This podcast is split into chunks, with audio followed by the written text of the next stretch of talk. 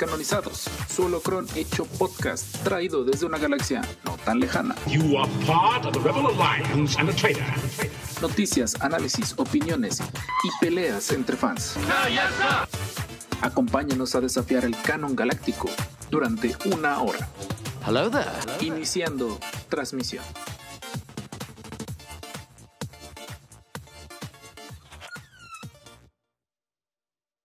Saludos podcasters intergalácticos, los descanonizados nuevamente en su servicio de podcast favorito, una semana más, un día más de compartir micrófonos con mis colegas, la triada descanonizada. Y pues esta semana arrancamos fuerte, arrancamos con, con lo que sería nuestra primera propuesta de, de capítulos eh, consecutivos, de capítulos de un tema relativo. Y tenemos un invitado muy especial el día de hoy. Pero vamos a darle duro y tendido. Presento a, los descanonizados que ya ustedes conocen. De mi lado derecho virtual tenemos al Master Richard, arroba Akinsalver. ¿Qué tal? Me encanta estar de vuelta en este podcast y emocionado también con el nuevo invitado. Es un placer estar de vuelta. Y de mi izquierda virtual, porque pues sana distancia, eh, el Master Jorge, arroba Ren. Hola, buena semana, espero que hayan tenido una muy buena semana y buen fin de semana. Y hoy empecemos con todo para darle con Star Wars. Excelente, estamos grabando este podcast, ahora sí ya estamos grabando en sábado como acostumbramos, sábado 8 de agosto, para aquellos que sientan que a lo mejor se nos barra una noticia. Pero regresando al invitado de honor, un máster, un amigo, un compañero que conozco de muchos años ya, el máster eh, Nacho Parra, un gustazo tenerte aquí compartiendo micrófonos con nosotros. Hola, ¿qué tal? Bueno, pues les agradezco mucho la invitación y pues ojalá podamos llegar a platicar muchas, muchas cosas del universo de Star Wars y pues para mí es todo un honor poder compartir los espacios y poder platicar del tema que pues es muy vasto y es realmente muy chido. Si, si alguien puede darnos un baile en muchísimas cosas de, la vieja escuela de, de, Star Wars, pues obviamente es el Master Nacho, la verdad muchos años ya de conocernos y pues al menos en la ciudad de Jalapa, eh, pues Star Wars y el movimiento Warsi pues empezó con él y con sus compadres, ahora sí, con todos los, que, los de la vieja guardia de acá de, la ciudad.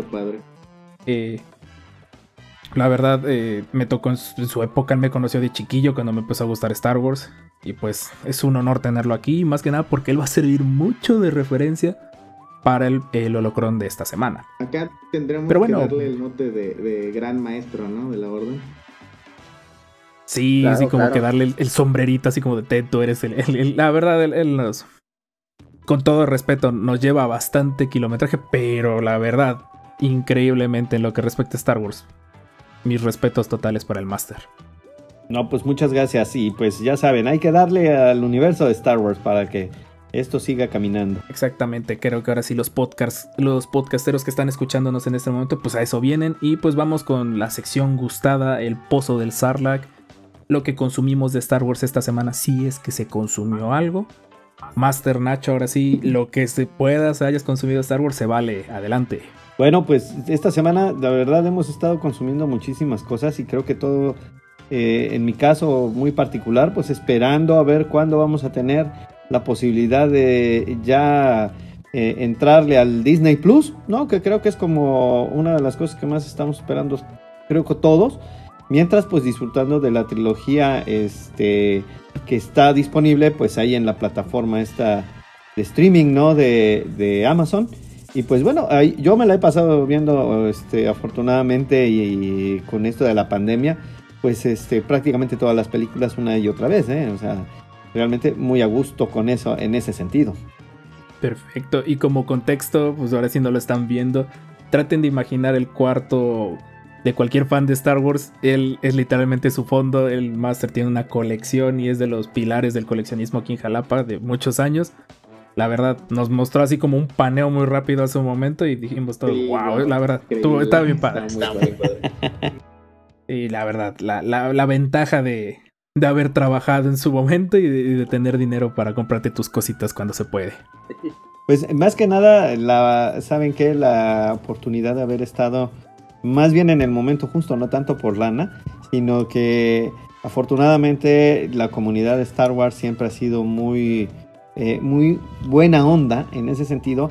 Y de pronto, si eres un coleccionista que está empezando o que tiene pocas cosas o pocas figuras, pues este, en realidad somos muy amigos todos y al, al final del camino vamos empujándonos todos para ir haciendo crecer las colecciones. Entonces, eh, a nosotros nos toca una época de transición, ya lo platicaremos un poquito más adelante, pero regularmente muy a gusto y siempre les he dicho, cuando quieras empezar a coleccionar, no importa con lo que empieces a coleccionar, pero empieza poco a poco. Sabias palabras. De hecho, uno de los. Sí, uno de los episodios que estamos planeando va a ser uno de coleccionismo porque, honestamente, Star Wars y el coleccionismo prácticamente podemos decir que nacieron juntos. Bueno, el coleccionismo rudo, el coleccionismo ya viejo. Star Wars empezó con. se lo puso de moda, por así decirlo. Y pues sí, le vamos a dedicar un episodio y por ahí vamos a tener más invitados. De hecho, de esta, de esta serie de episodios vamos a tener todavía más invitados. Y pues quisimos empezar fuerte. Por ahí el Master Jorge no se nos vaya a quedar dormido. Eh, por eh, tu consumo de Star Wars de esta semana, tu foso del Sarlacc. Oh, pues eh, de nuevo vi el episodio 9, ya ven, soy fan de ese, de ese episodio en esta nueva trilogía. Y seguí leyendo un poquito de Aftermath, no mucho.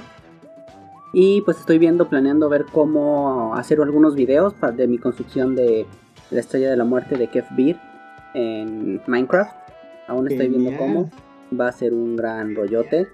Pero pues ahí vamos viéndolo cómo, cómo armarlo Yo quiero poco a ver poco. eso, realmente quiero ver eso.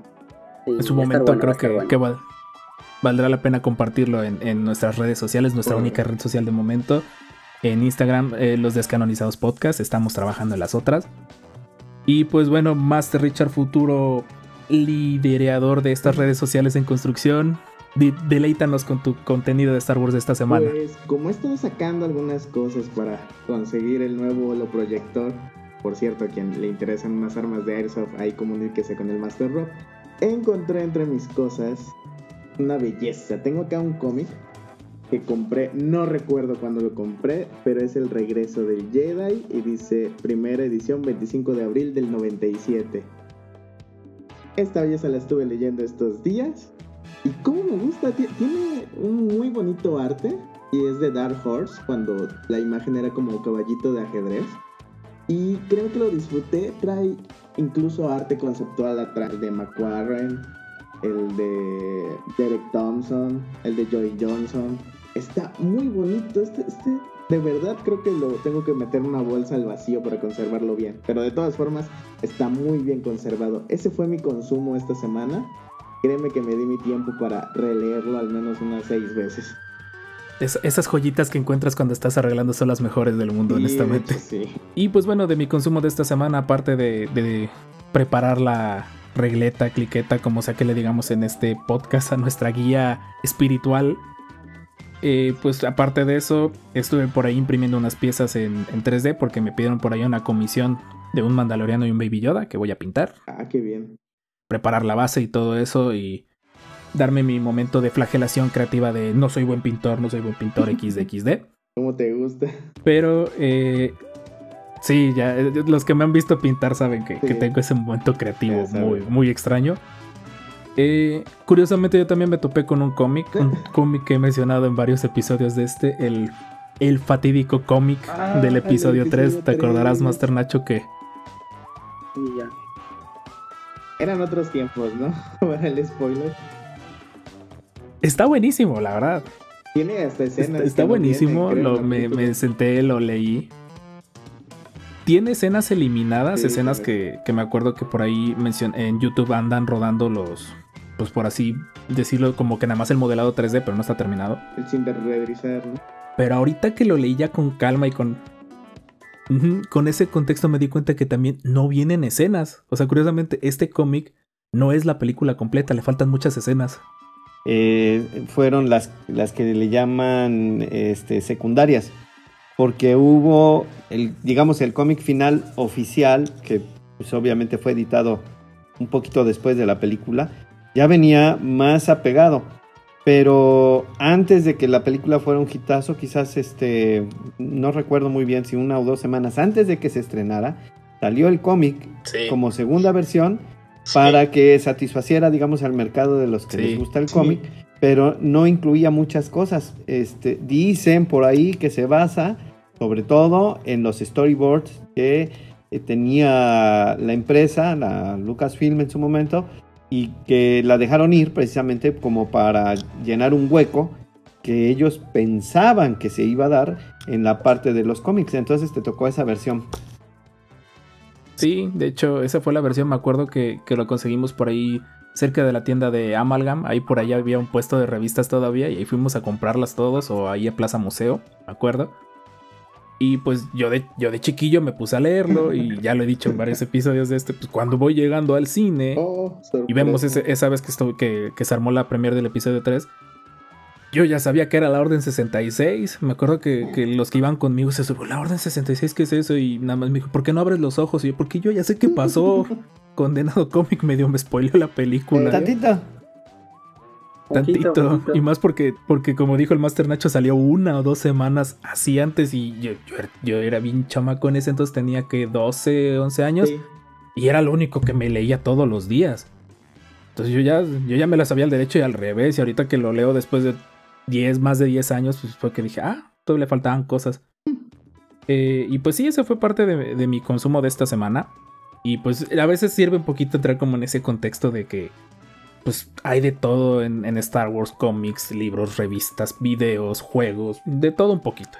Siempre tratamos de generar ese ambiente de, pues eres fan a tu estilo y se vale. Pero vamos a arrancarnos de una vez con las. Noticias en los descanonizados. Y vamos a darle duro y tendido a las noticias. Empieza la noticia, la que creemos creo que es la noticia bomba de esta semana, la noticia que personalmente a mí me agarró desprevenido. No, no por la noticia, sino porque yo ya no le tenía fe a cuando lo fueran a anunciar. Y pues finalmente, y nos venimos quejando en los ocho episodios, Disney Plus llega a México y a Latinoamérica en noviembre. A secas. Y búsquenle en todos los sitios. Recuerden que, que en la descripción de este podcast va a estar la liga de la que nosotros leemos. En los sitios donde lo busques, todos dicen lo mismo. Latinoamérica, México, noviembre. Y pues es muy interesante, pues porque es un servicio de streaming que pinta muy completo. Co- eh, consta de productos Disney, productos Pixar, Marvel, obviamente Star Wars, que es el que nos preocupa, es el que nos, el que nos va a hacer ahora sí pasar la tarjeta de crédito. Y pues para aquellos que les gusta un poquito más, pues National Geographic. Entonces es un combo muy bueno y productos Fox. Aquí también todavía no han actualizado el, el banner. Pero ya incluye productos Fox. Entonces, Siempre. leyendo y citamos ¿Cuándo se estrena la segunda temporada del Mandaloriano? en noviembre. Ahí es donde, donde está el jale, suponemos. Ok, entonces va de Sí. anillo al dedo. Y pues ahora sí, De- de- se tardaron mucho, debieron ya a, a poner el streaming en México. Sí, eso era Sí. lo ideal, pero pues, todo. no lo hicieron. Bueno, está. Por marketing, yo creo. Pudo ser antes.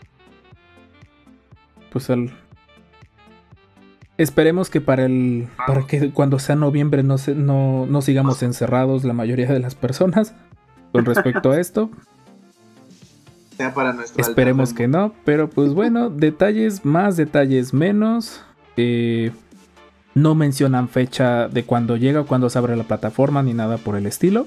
Dice noviembre, puede ser desde el día 1 de noviembre hasta el último día de noviembre. Todo de este año. Obviamente. Y creo que al menos el que personalmente me llama más la atención sería el precio. En ninguna parte han dado precios de los costos de la suscripción, porque pues esta es una suscripción que se paga mensualmente. No sé ustedes qué opinen al respecto. Bueno, yo ya di mi opinión. Debió entrar antes. Pues mira, yo creo que está un Sí, poco este, también dividido, ¿no? Hay gente que dice que no le quiere entrar porque es como entrar a ver dibujos animados este, todo el día, ¿no? Pero la verdad, como tú dijiste, es que sí hay otros contenidos que la gente no se ha dado cuenta que valen la pena, como ver todo lo de Marvel o estar viendo, obviamente, lo de Star Wars. Pero de pronto sí se vuelve muy atractivo poder tener la oportunidad de no nada más visualizar todo lo que son los universos de, de Marvel y de, de Star Wars, sino también poder tener otros contenidos que incluso yo lo he platicado con algunos fans, que podemos este, hasta ver películas que no, no vimos en el cine. ¿no? No nada más de la saga de, cualquier cosa que tenga Disney, sino también de la eh, recién habilitada onda de Fox, ¿no? Y esto es porque, bueno, pues aunque la distribución se da de forma muy homogénea, pues resulta que hay muchas cosas que no vemos en México. Sí, faltará también ver eso, eh, a diferencia, por ejemplo, el caso de Netflix que tiene catálogo americano, catálogo mexicano, catálogo neozelandés, por, por poner ejemplos. Eh, no sabemos si el catálogo va a ser homogéneo, al menos personalmente de, de Star Wars están todas las películas, está, creo que está la de los Ewoks, está el especial de Navidad, si mal no me acuerdo. Dijeron que iban a poner todas Eh, las animadas. Clone Wars está, creo que Ewoks y Droides está o va a estar. La única que no han dicho nada es Clone Wars Tartakovsky. Esa sigue en el limbo, así que no está. Y pues digo, de momento no como que nadie dice nada de eso, así que de momento disfrútenla si la siguen viendo en YouTube o si tienen el honor de tener los DVDs, porque esas ni a Blu-ray creemos que lleguen. No, no creo. De hecho, hay una gran ventaja que yo sí veo muy positiva y lo acabas de mencionar. La, la colección que nunca pudimos tener de ciertos programas que en México no fueron programados por problemas de distribución. Estoy hablando, por ejemplo, de Droides y de Ewoks. Eh, esas, esas series de televisión que a lo mejor no todos vieron, este, y los que tuvimos oportunidad de verlos por ahí por el canal 5, eh, no se pasaron completas, no, eran, no era costumbre de las televisoras en esos años comprar toda la producción, sino nada más compraban algunas partes, ¿no? Este, un número determinado de capítulos. Entonces, la verdad nunca acababas de ver eh, la aventura completa. De hecho, la de droides, si no me, si me equivoco, pues me disculpan, pero yo sabía que eh, solamente se habían comprado 25 capítulos y de esos pues eran los que se reciclaban una y otra vez, una y otra vez, ¿no? Que era la costumbre de la televisión, eh, pues prácticamente de los 80s y 90s, ¿no? Se terminaba lo que tenía y lo volvía yo a repetir, así varias veces. Entonces es una muy buena oportunidad de poder finalmente eh, acceder a contenidos que no eran tan fáciles de conseguir o tan fáciles de ver y de forma ordenada, porque además hay que decirlo, eh, la televisión mexicana por muchas cosas se caracterizó de no ser muy ordenada, es decir, te pasaban el capítulo 1 y al otro día el 25, ¿no? Y a lo mejor el tercer día ya estabas viendo el 2 o a lo mejor el 10 o a lo mejor el 15. Entonces aquí sí es una muy buena oportunidad de poder recuperar algunos materiales que quizás muchos no vieron, pero que van a estar ahí en la plataforma. Sí, de- justo eso iba a comentar de que y luego lo peor era con capítulos que decía continuará, que no sé, lunes continuará y no lo podías ver en la continuación porque se saltaban el capítulo, típico de la televisión mexicana abierta. Así es. Pre- Pregúntenles a todos los que vieron Dragon Ball. Sí, yo, me uno en esa, en esa, en, esa población. Y pues bueno, vamos con nuestra mini sección de coleccionismo. Pues se viene eh, Fan First Friday de Star Wars. Es el. Recuerden que Hasbro ya tiene su plataforma en línea de ventas y todo eso. Pues ya se viene el de. El de Star Wars, tomando como referencia a Kylo Collector en Instagram, de las fuentes, pues ahora sí, de, que, de las confiables de coleccionismo menciona que sería agosto 21. Obviamente esto en línea, porque pues obviamente, aparte que es una plataforma en línea, pues no, no va a haber nada. Y por ahí eh, vendrían, ya están confirmadas ciertas figuras que van creo que acorde al movimiento de Disney, de lo que va a liberar pues ahora sí en, mercado, en varios mercados, al menos en Latinoamérica, va a terminar liberando Disney Plus. Pues se viene el montón de figuras de, de The Mandalorian, que es la armera en, en formato de 6 pulgadas de Black Series, eh, Quill, que creo que, que es un personaje Sí. que se supo ganar a todos los fans de la vieja escuela. En figura de, en Sí. figura de Black Series. Eh, Gref Carga, que, que es un, no sé, es un personaje y ahí cada quien tendrá su opinión. Es un personaje que se me hace un poquito, pues está ahí, no es, no es malo ni bueno, pero pues va a tener su figura y eso es bien común en el coleccionismo en Star Wars. El que me llama mucho la atención y nada más porque quiero ver el sable, eh, la figura del sable es eh, Rey del lado oscuro del episodio 9. Apareció que en, En pantalla, como cuánto aparece. Jorge, tú lo acabas de ver. ¿Cuánto ¿Dos aparece en pantalla segundos, la Rey? Oscura?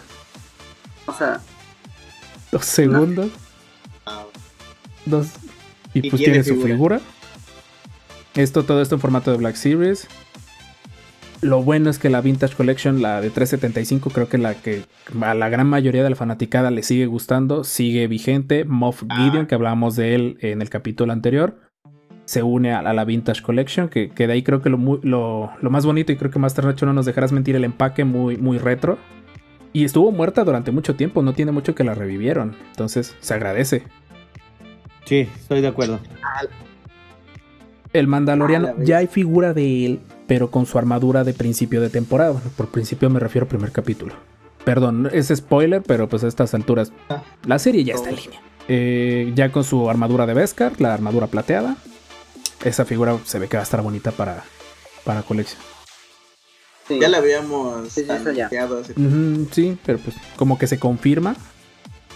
era obvio que este iba a ser. Eh, y pues el que presiento voy a terminar comprando, dependiendo de cómo se vea, va a ser Rex. sí. Vemos. Sí, ya sé, ya no me lo diga. Eh, Rex de Clone Wars. Yo, yo me Eh, quedé así Rex de pensando como. "Uh, sí, lo comprará. Lo, Sí, no lo comprará". sí, sí, lo comprará. Sí, sí lo comprará. Bueno, lo claro sabemos. está, eh, siempre y cuando lleguen. Porque ese ha sido un, un detalle ahorita con la, con la Ah, distribución es- de coleccionismo para figuras. Están llegando y no están llegando ciertas figuras. Y una última ya para. Bueno, si llega. Si llega y, y no se la acribillan ahora sí el, ese mercado selecto de casa recompensas galácticos. Y logro conseguir la mía a precio humano, a precio decente. Pues sí me la compraré. Y Vader, otro Vader que se nos une a la. Creo que nunca, son, suficientes, Vaders. Vaders. ¿O no que sí, Master? Es Bueno, más, sí, no hay Master. problema. Sí, sí. Que siga habiendo Vader. que No siga- problema. Yo estoy No mencionan de, de dónde es. La imagen que ponen de referencia es eh, la escena de Rogue One. Road One. Entonces sería interesante ver que tenga los ojillos así como medio transparentoso. La idea creo que iba a ser para que vieras, ya había, ya había uno o dos, si no me falla la memoria, que ya se le veían los ojos rojitos eh, en alguna de las colecciones vintage, pero la idea ahora es retomar un poco más la, la idea de Rockman. Sí, por supuesto. Sí, sí, me creo, creo que por ahí debo de tener una de esas figuras que sí se le ven los ojillos rojos. Y pues bueno, y buscando rápido la fuente, porque esto está en Instagram, y está muy extraño cómo manejaron la fuente. Encontré en Jackface, en el muro de Jackface, de que hay un rumor que Hasbro estaría sacando su siguiente Haslab. Eh, para los que no sepan qué es lo del dichoso Haslab o Hasbro Lab, son estas figuras esti- estilo figuras, naves, lo que sea, estilo Kickstarter, que, que normalmente significa una figura costosa que Hasbro no va a producir en, en números muy grandes, pero como que lo saca en preventa, inclusive sí, preventa antes de que exista la figura. Es de... de- Ándale. Como la Lo, barcaza que fue el, el caso de la barca sellaba, que esa cosa es enorme. Habría un rumor de que estaría un nuevo proyecto de Star Wars. Porque creo que el último que sacaron, que creo que fue el, el Come Galletas de, de Plaza Sésamo, por ahí no les fue tan bien. Entonces, eh, pues presiento que por ahí van a la segura con Star Wars. Claro, esto es rumor, no hay nada por confirmar, lo sabríamos el, el viernes 21 de agosto. Y pues eso fue con Ah, respecto espera. a coleccionismo. Eh, vamos con unos detallitos por ahí para extras. Pues tenemos por aquí de que, eh, pues con toda la revolución de series y posibles películas, pues obviamente ya empiezan a, a salir a la luz ciertos nombres. Y por ahí nos pintan que muy probablemente vamos a tener, eh, vamos a tener por ahí un nuevo villano. Por ahí, Master Jorge, si me echas la mano con, con la nota también. Claro, pues vamos a tener eh, al parecer el regreso del gran almirante Thrawn. Creo que ha sido un gran éxito que lo metieron a, Star Wars, lo recanonizaron y dio para mucho, la verdad. Está sosteniendo muchas de las cosas que está haciendo Disney ahorita. Y una gran sorpresa es que van a poner de actor al actor de voz. A Daniel Richman, que es hermano de Lars eh, Mikkelsen, que son de los que hicieron, del que hizo el papá de Gin Erso, el Erso en, en Star Wars, a Rogue One. Y aquí lo van a poner a él, al parecer están diciendo que va a ser la misma voz. Y creo que estaría muy, muy bien y muy interesante eh, ver cómo se desenvuelve todo esto y también daría más continuidad hacia, hacia las nuevas series. Y reafirmaría muchos de los rumores de, de futuras series que se están planeando, que muchas van con personajes de Rebels. Es como que nota al pie por ahí, Master Nacho, tu experiencia con el almirante Throne de ahora sí de la, del lado descanonizado, porque pues ya, ya fue traído al canon actual. No, pues bueno, yo creo que no es necesario hacer mucho énfasis en que es uno de los personajes que de alguna o de otra forma siempre han sido muy llamativos, sobre todo por esa continuidad que le da a las historias. Y es como una, mira, nosotros siempre decíamos en su momento, era como uno de esos personajes híbridos que siempre faltaban para rellenar una historia. Es decir, eh, tenías muy claro los personajes clásicos, pero de pronto cuando querías unir al universo ya que no estaba incluido en las películas, pues este era uno de los personajes que más nos gustaban, ¿no? O nos siguen gustando, porque eh, no sabías con precisión cuál era la inclinación que tenía, si en algún momento dado continuaría siendo una cuestión imperial o tendría por ahí algunos otros intereses que tuvieran que ver con los Sith o que tuviera incluso hasta eh, esa, eh, ¿cómo decirlo?, como opción política, ¿no?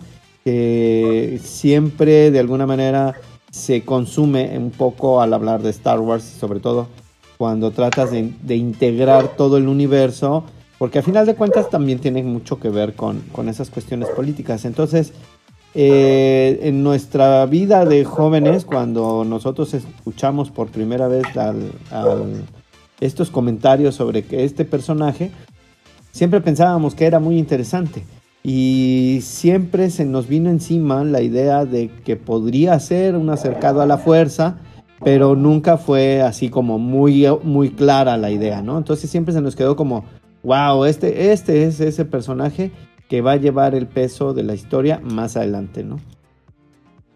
Sí, sí me acuerdo que, que, ya más o menos platicamos y creo que ya tenemos a nuestro invitado en el holocron de Tron, porque sí por ahí planeamos un holocron a Tron más que son de esos personajes híbridos.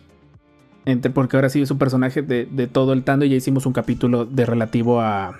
Con respecto a productos que estaban en el viejo canon, en el, ahora sí en el universo de leyendas y que pues Disney en su afán de ya se nos acabaron las ideas y las que hemos dado no han funcionado, pues han ido a la bolsa segura a sacar algún producto que sabe que va a tener felices a los fans de la vieja guardia y a los nuevos fans pues por ahí los va a enganchar.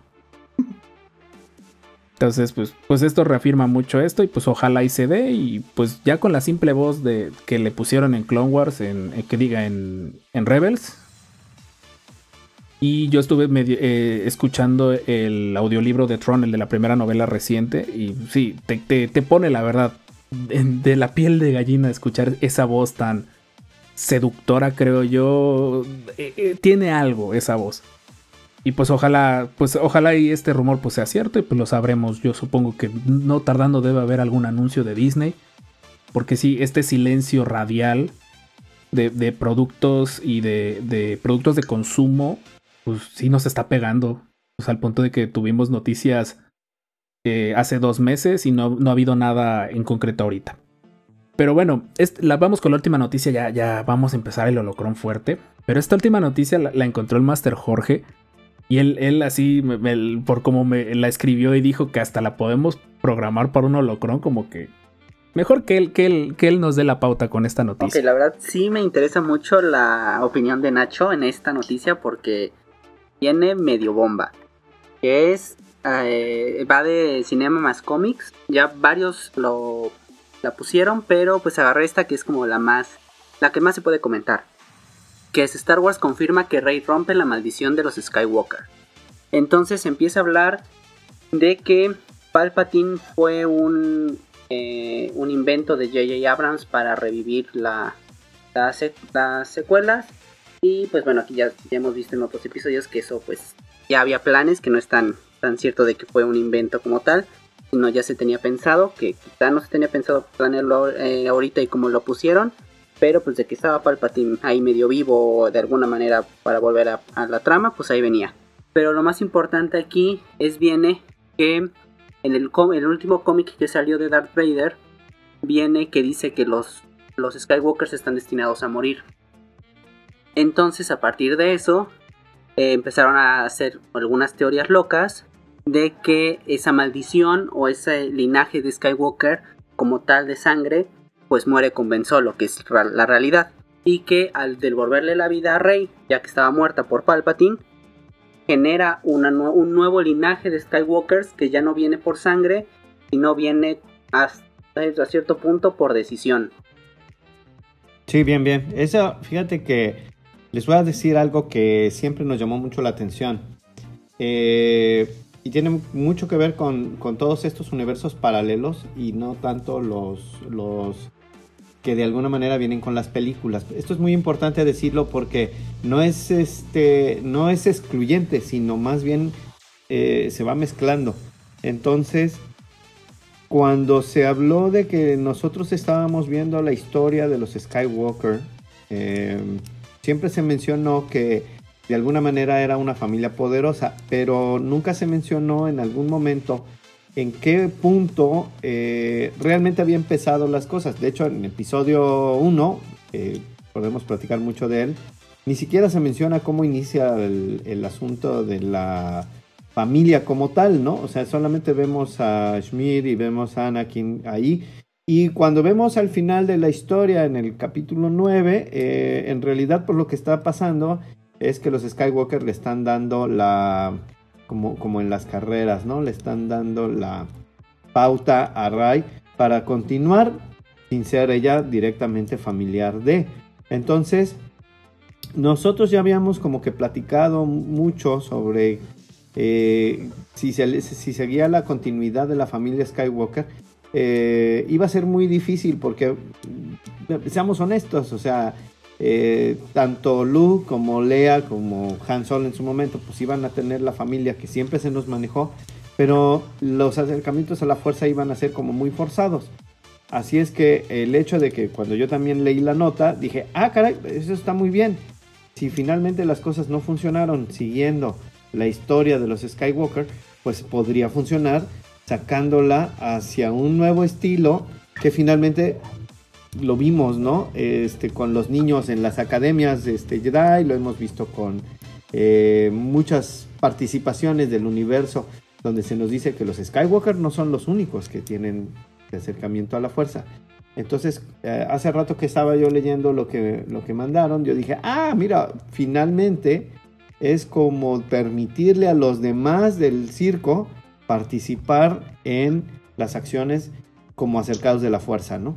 Que me acuerdo que ese era un punto que en su momento a mí del episodio 8 me gustó, el, fatídico episodio 8, que, que sí faltará un buen debate que, le dediquemos. Que al final el episodio 8 ese era el mensaje al principio. No tienes que ser un Skywalker para ser representativo de la fuerza. Y, creo que en, en las precuelas te lo mostraron muy bien, porque pasábamos a un universo donde había ya no un solo Jedi o solo un sable de luz. Había un templo gigantesco en el mero centro de la ciudad lleno de, estos tipos, llenos de Jedi que tenían las mismas o hasta más capacidades que, que, nuestros que nuestros protagonistas. Creo que eso fue el parte como que que ahí eh, fue el parte aguas eh, a lo que vendría siendo la, las secuelas. Y pinta interesante y pues de nuevo se nota mucho el, sello Disney de mantener lo que es la, cronología muy bien amarrada y justificada. A veces de más en mi muy humilde opinión. Pero este detalle creo que, es un detalle que, le da mucha redondez al, al universo y principalmente como que nos van diciendo vamos a dejar por la paz a los Skywalker ya de una buena vez porque lo que se viene de contenidos de High Republic son 100 años antes, sería poco probable que por ahí haya un Skywalker perdido.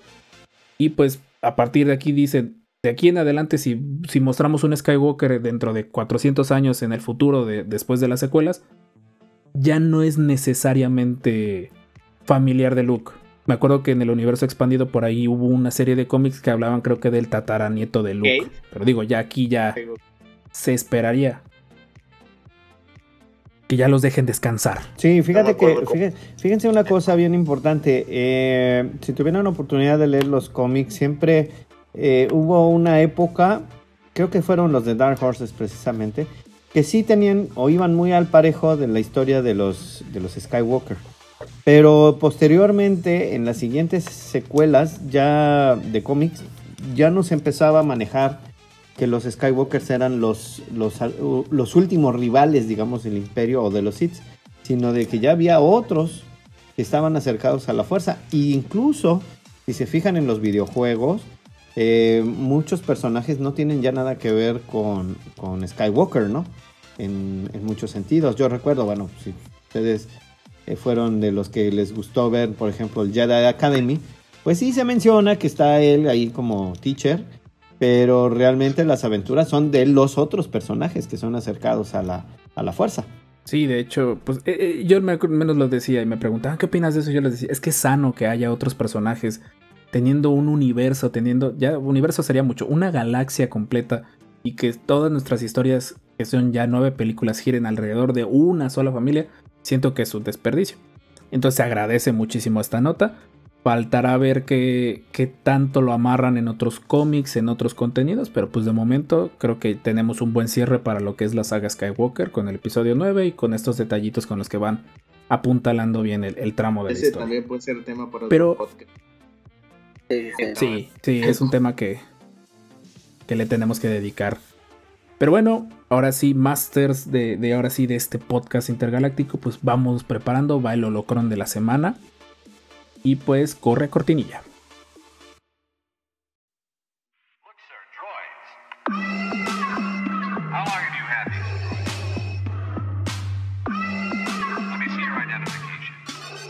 El holocrón de la semana en los descanonizados.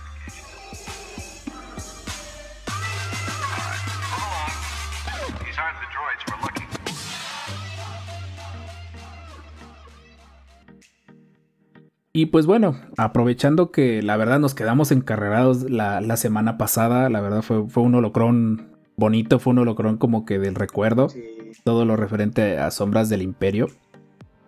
En, un momento así como de, iluminación en el que la fuerza se acercó por fin a nosotros, eh, dijimos, ¿no sería fantástico como poner un poquito de contexto a todos estos nuevos, nuevos escuchas o a lo mejor a la vieja guardia que, que vivió esos este periodo, porque Sombras del Imperio fue, fue un periodo como que ahora sí nos dieron el entremés, nos dieron la entrada a lo que vendría siendo eh, el universo de, de, precuelas.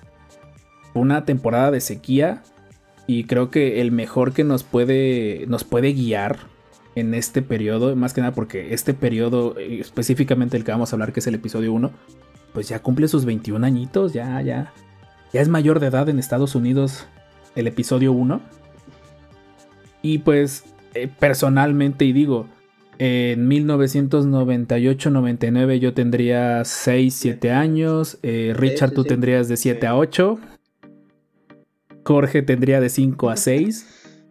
Entonces, como que a lo mejor no somos los más expertos en, en, narrarles este periodo.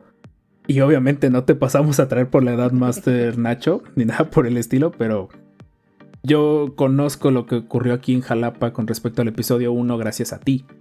Entonces, cuéntanos un poquito más de esta época, o sea, ¿qué ocurría en ese entonces con respecto a Star Wars, ya sea en la ciudad, en el país o ya en general en el mundo? Pues bueno, yo creo que lo que todos sí sabemos de ese periodo es que era, como bien dijiste, eh, la sequía. No había nada en realidad, si tú querías, y hay que decirlo como es, si tú eras un acercado de la serie de Star Wars, era porque alguna vez habías visto las películas y habías tenido la oportunidad a lo mejor de ver esa edición remasterizada que de alguna manera se pasó por, por cine en algunos lugares del país.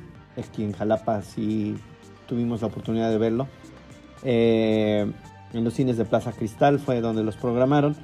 Entonces, si tú no tuviste la oportunidad de verlas en su momento, cuando las eh, estrenaron en su momento, ¿no? Por ejemplo, a mí sí me tocó ver en 1977 Star Wars en el cine en México, ¿no? En la Ciudad de México. eh, en diciembre, ¿no? Que se estrenó, no se estrenó en mayo, como sucedió en Estados Unidos, sino se estrenó hasta diciembre. Fue un, regalo de Navidad, como lo manejaron. Eh, en esos años, esos 20 años eran 16 años, ¿no? Entre, entre la última vez que pudimos ver una película y el episodio 1, pues había una sequía tremenda. Uno vivía en dos, en dos cosas, pues digamos que interesantes. Veías los cómics, que era lo que sí se podía conseguir, lo que sí se podía comprar. Y también ocasionalmente podías o tenías este, pues la onda de los coleccionables. En México, hay que decirlo, eh, no éramos así como los que teníamos grandes colecciones, ¿no? Sino realmente nos iban llegando lastres de las colecciones. Es decir, eh, eh, el problema era que no había mucho material, no, se, no era fácil conseguirlo. Y de pronto también tuvimos esa, esa sensación de que pues, era simplemente algo que ya se había terminado. ¿sí? Entonces por ahí eh, tengo muy firme, precisamente ahorita que decía Shadows of the Empire, ¿no? Como de repente las plataformas de juegos, ¿no? refiriéndose, por ejemplo, al PlayStation. Yo recuerdo que de pronto, para esas fechas, una de las cosas que empezamos a notar más es que empezó a haber nuevamente videojuegos que empezaron a retomar, pues, esta, esta onda de, Star Wars, sobre todo. Eh, cosas que tuvieran que ver contra, contra el imperio, no tanto los Jedi, sino a veces un poquito como la, los juegos donde tú podías ser como el rebelde, ¿no? El que pues, este, se enfrentaba por ahí a, los, a las fuerzas imperiales. Entonces, por ahí PlayStation, ¿se acuerdan? O incluso eh, el famoso Super Nintendo, pues hizo sus, sus mañas, hizo sus, sus grandes logros. Eh, con esto quiero decir que también las otras plataformas ya lo tenían, ¿eh? porque pues yo me acuerdo de Atari, este, si ustedes tuvieron la oportunidad de jugar alguna vez este, con el 1600 o el 2600, ¿no? Este, pues, eran así de, de 8 bits, ¿no? Entonces eran puros cuadritos y pues ya uno se imaginaba que eran las aventuras. Pero para 1997, ¿no? Así como que nosotros ya estábamos así como que, ah, sí, Star Wars, este, pues es así como algo que en algún momento se va a dar, ¿no? Y fíjense qué fecha estoy dando, ¿eh? en el 97.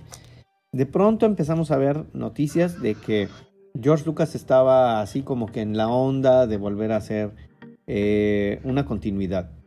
Y de pronto empezabas a ver por ahí ya, obviamente en televisión o en revistas, empezabas a escuchar que alguien decía que George Lucas ya estaba trabajando en un nuevo proyecto. Nosotros paralelamente ya éramos un poquito más grandes, ya teníamos nuestros añitos en, esto.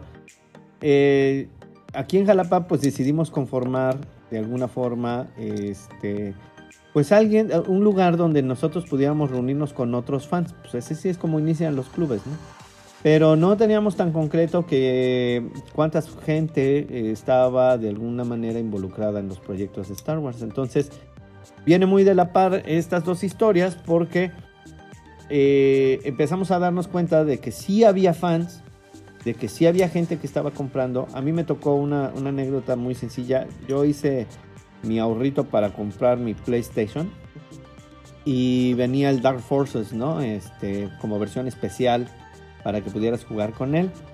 Entonces, este, yo quería el Dark Forces y andaba yo ahí apurado y buscando que porque era la versión especial o la versión eh, como, como Star Wars, ¿no? Entonces me puse a buscar y a buscar hasta que finalmente lo encontré y me lo consiguieron, ¿no? Y entonces yo decía, bueno, sí, ya tengo el disco, pero ahora ¿dónde lo juego, no?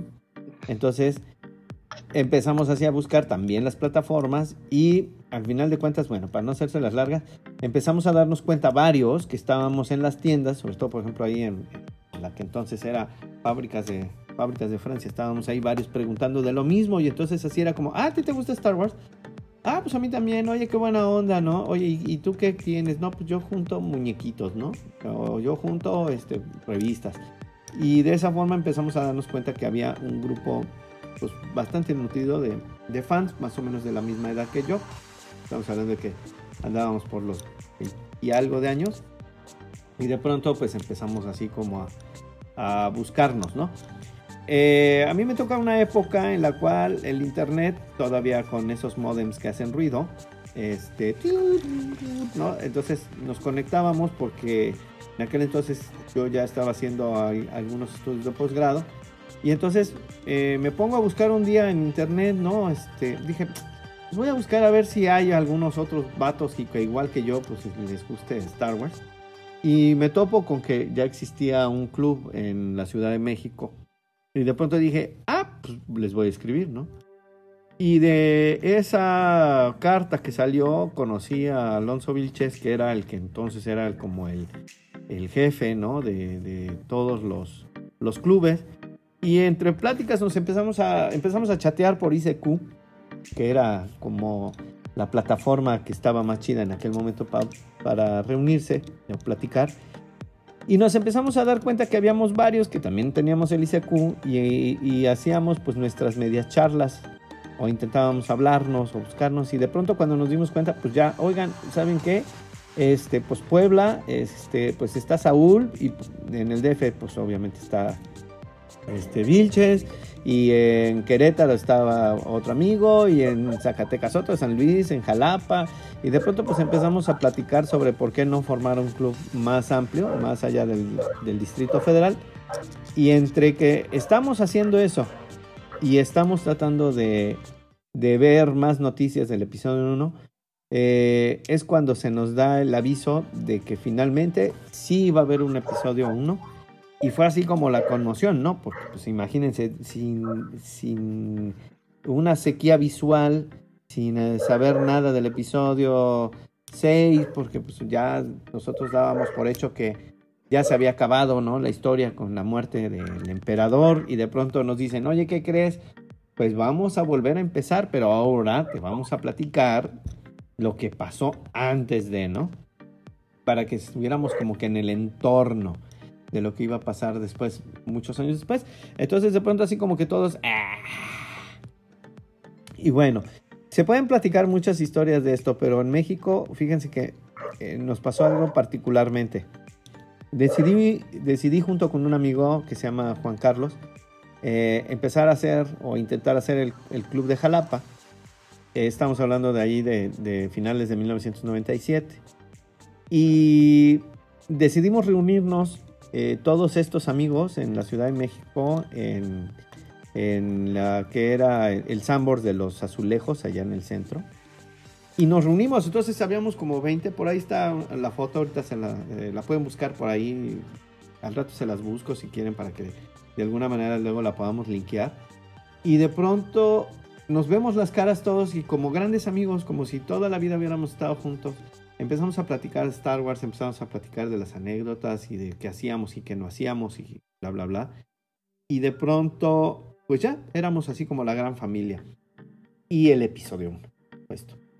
Entonces, eh, Alonso, que era el que tenía mucho más tiempo eh, teniendo contacto, ya no nada más con el universo así como nosotros por fuera, sino realmente involucrado en el universo de Star Wars y con la eh, agencia que tenía la licencia en México, que se llama Tycoon, él nos dijo, ¿saben qué? Sí nos van a dar chance de hacer un club, porque yo ya me adelanté y hablé con ellos, pero todo tiene que ser sobre el episodio 1. Así es que ahí les va de qué va a tratar. Y nosotros así de, no manches, tú ya sabes.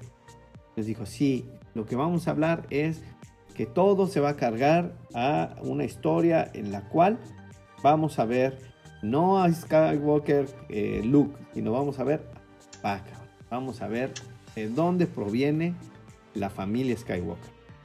Y es así cuando nos presentan por primera vez, sin que hubiera salido al aire, todavía no, no lo presentaban, precisamente el póster del episodio 1, donde se ve Anakin este, perseguido por una sombra. y Hay dos carteles uno donde se ve eh, el desierto y hay otro donde se ve eh, una especie como de casa del estilo de, de, Tatooine. La primera que nos presentaron fue precisamente la sombra de Vader en el piso. ¿No? Entonces nosotros estábamos así como que, no manches, este, ¿qué hubo? Pues ese güey, ¿quién es, no? Pues es que él, es, él se va a llamar Anakin, es el papá de, de Luke y nos van a platicar todo el previo. De entrada se nos hizo así como, wow, pues qué padre, ¿no? Qué, chido va a estar. Eh, no nos dijeron nada más y empezamos así la historia del episodio 1 y empezamos realmente a, pues a, darle promoción, ¿no? Formalmente hicimos el club de Star Wars eh, en Jalapa, empezamos a, reunir amigos primero. Eh, hay muchos amigos, sería difícil mencionar a todos los que se integraron, pero pues empezamos, hicimos una página web, intentábamos este, por las noticias, pedíamos espacios en, en radio y televisión y pues así avanzamos, ¿no? Así fue como, como les digo, había muy poco internet, era un poco complicado poder hacer esto, pero pues así surgen las, las cosas, ¿no? Y cuando llega el episodio 1, eh, em, nosotros no teníamos o no se utilizaba el concepto de las premier ¿no? en, en Jalapa y ni, ni en México en general. Pero lo chido fue que pudimos de alguna manera reunirnos y de pronto, ¿sabes qué? ¿Cómo se hace una premier? Entonces todos, ah, pues una premier es que invites a gente que le guste. Que hay eh, la posibilidad de que, ahora sí, haya invitados disfrazados, ¿no? Y nosotros así volteándonos a ver como, ¿y tú tienes un disfraz? ¿O tú tienes un disfraz? No, pues no. O no. Pues bueno, vamos a hacer disfraces, ¿no? Y oye, ¿y qué vamos a hacer? No, pues es que en las premiers se regalan cosas. Bueno, pues vamos a buscar patrocinio. Y así fue como aproximadamente unos dos o tres meses antes del lanzamiento de la dichosa película. Nosotros ya teníamos todo armado, no nada más en Jalapa, sino prácticamente todo el país. Y así fue como 23 clubes iniciaron sus actividades. Algunos ya eran muy viejos. Puebla es el- el club más viejo en, en país. El más grande, pues obviamente es el Ciudad de México. Y de ahí empezamos los chiquitos, ¿no? Empezamos con 5, 10 y de pronto pues ya éramos como 50 y, y hasta la fecha creo que, bueno, eh, la historia de los clubes va muy de acuerdo a lo que pasaba con el episodio 1 porque eh, por primera vez en Jalapa, eh, y sin temor a decirlo, pudimos hacer una premier en los cinemas gemelos de Plaza Cristal con cuatro salas completamente llenas, algo que no se había visto en Jalapa, este, pues jamás, nunca había habido esa. La expectativa era muy grande. Afortunadamente un grupo de amigos hicieron sus trajes, este, y que bueno, pues entre todos nos disfrazamos, nos pusimos, yo iba de Jedi, este, eh, Sergio Amante, que también es un, un buen amigo, hizo su, su Darth Vader, otros, Caleb se disfrazó de, de, me parece que eran Tusken Raider, y así, ¿no? Este, cada quien agarró un personaje y dijo, pues órale, ya, vámonos, ¿no? Y fue como nosotros iniciamos lo que serían las primeras historias dentro del club de Jalapa. Todo esto, pues sí, este, impulsado básicamente precisamente por esa onda del, del episodio 1. Entonces, cuando fuimos a la premier, bueno, pues la neta, todo el mundo chilló, gritó. Eh, la verdad, no, no, no es broma. El día que, en la noche, eh, en el momento en que se apagaron las luces para ver los trailers previos, ya ven que pasaban los previos de otras películas eh, y además los anuncios y hasta un noticiero, me acuerdo que pasó. Entonces ya todo el mundo eh, tirando palomitas, este, ya queriendo que empezara. Y en el momento en que se apaga la pantalla para pasar la fanfarria, fue así como, wow, ¿no? Todo el mundo gritó, todo el mundo se paró, unos estaban, como les digo, unos estaban llorando, otros estaban riendo, otros estaban corriendo por los pasillos. En todas las salas pasó igual. Y bueno, pues ya lo demás es historia. Vimos la película impresionados. No entendimos una madre, porque eso sí, este, no sabíamos de qué estaban hablando, pues es de los invasores y de ese güey, luego el otro, y decíamos, ¿qué? O sea, este, ¿a qué hora va a haber? Y, pero eso sí, cuando sale al final la excelsa batalla de Maul con, con Qui-Gon y, y Obi-Wan, fue así como, oh, cielos, sí hay golpes, sí hay madrazos, sí hay escenas de acción, sí hay brincos, sí hay golpes, etcétera, ¿no? Entonces el ambiente en ese momento fue algo impresionante, ¿no?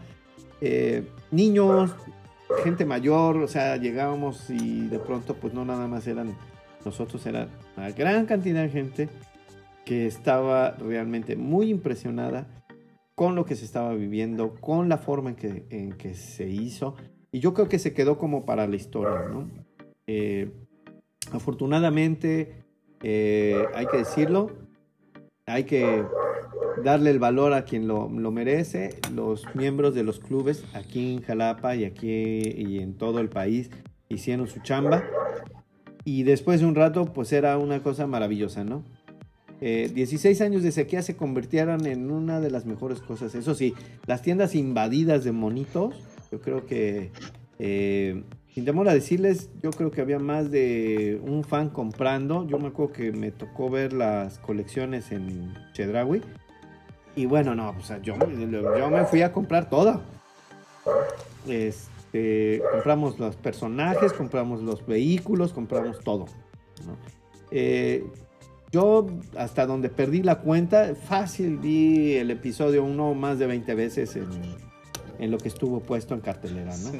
Este, y seguimos, o sea, y todavía eh, recientemente habían abierto aquí en Jalapa, para los que conocen Plaza Museo, habían abierto recientemente las salas. Pues era, era el equivalente a Plaza Américas, pues, ¿no? De ahorita, ahí en Plaza Museo.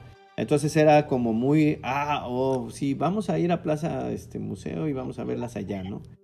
Entonces sí, este, tuvimos la oportunidad, a mí me tocó tanto por gusto como por invitación, porque los medios nos buscaban, nos preguntaban por qué esos locos habían hecho la premiere o por qué o quiénes eran esos locos, ¿no?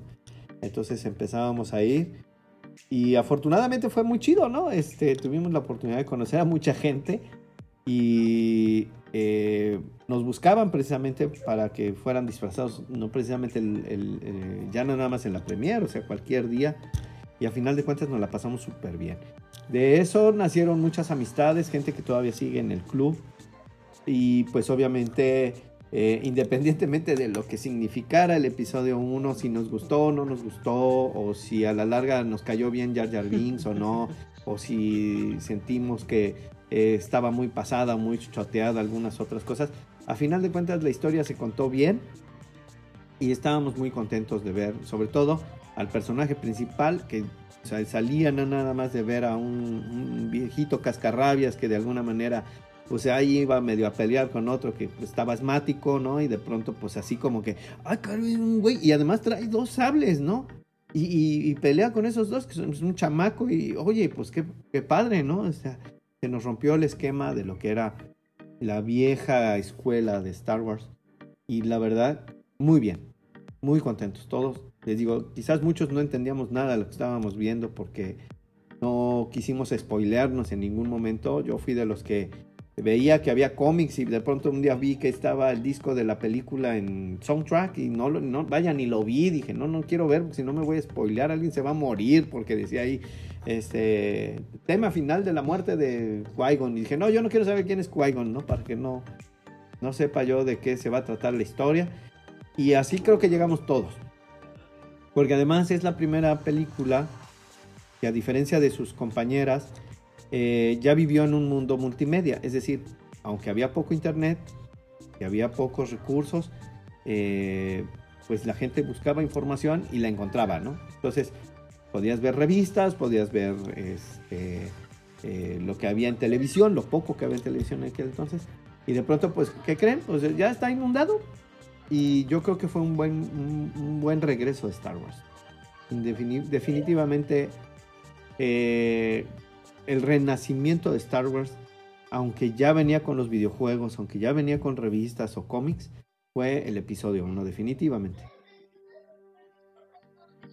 pues ahora sí, ya ven por qué lo invité. ahora sí, descanonizados ya.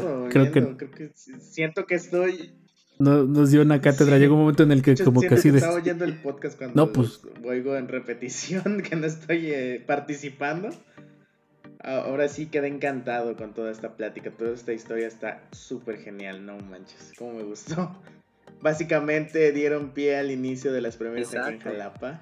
Que se les agradece, porque obviamente hemos ido a las premieres ahorita.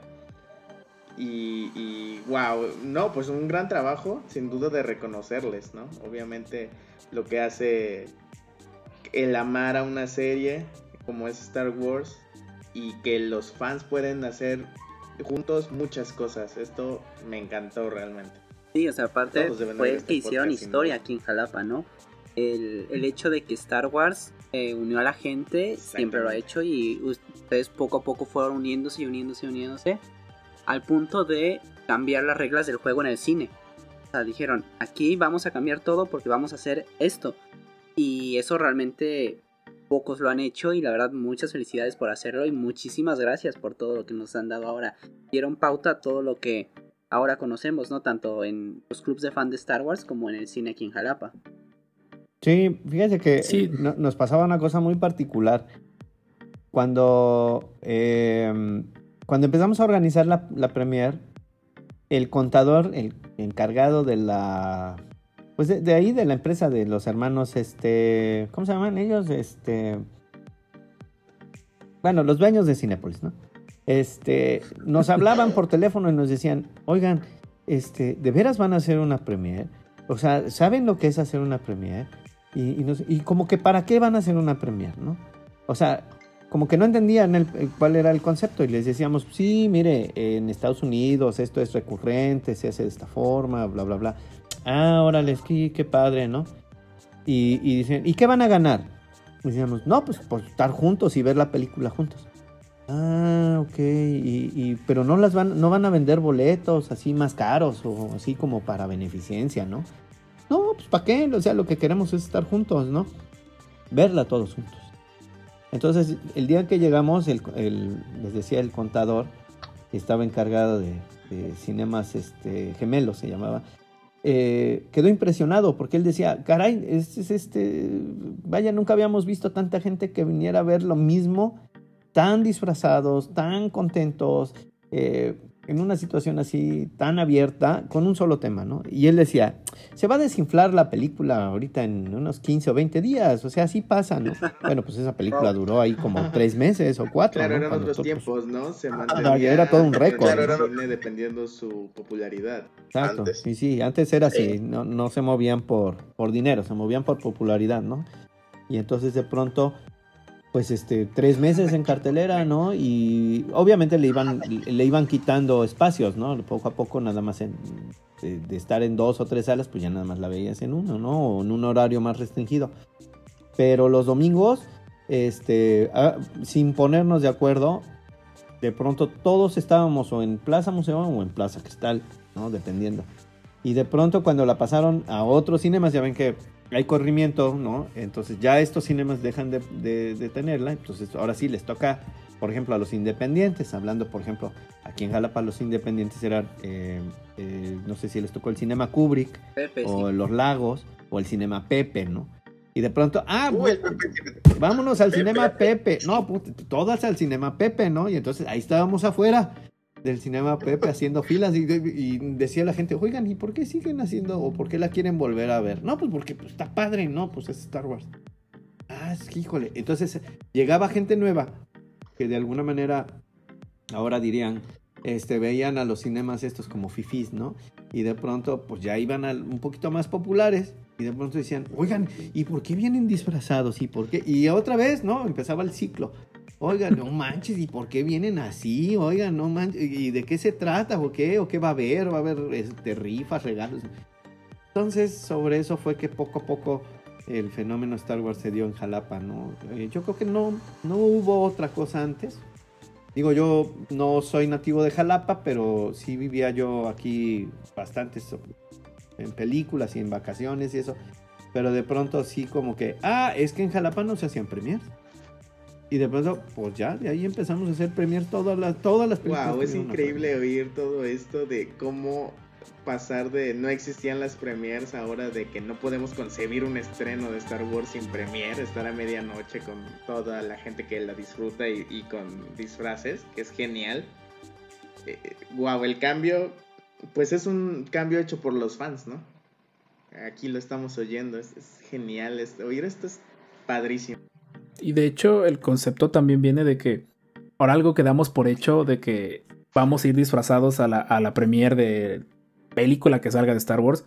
Y eso fue algo que tenemos que darle gracias a Disney, de que tuvimos premieres de Star Wars prácticamente una por año o una cada seis meses, que ahí fue como cuando ya, le, le, aceleraron demasiado el ritmo.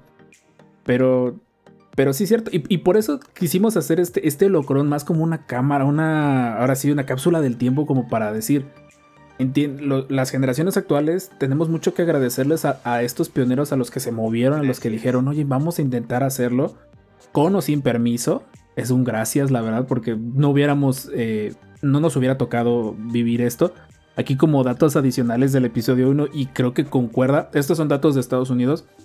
Lucas invirtió solo 20 millones de dólares y ah, no, yo tengo 40 millones que me sobran en la bolsa en la campaña de publicidad y como decía el Master Nacho, nada más con el puro póster de Anakin de, con la sombra de Vader, eh, mucha gente, muchos expertos dijeron a Lucas le salió, si fue la mejor, los, los mejores 20 millones invertidos porque con solo ese póster tenía llenos los cines.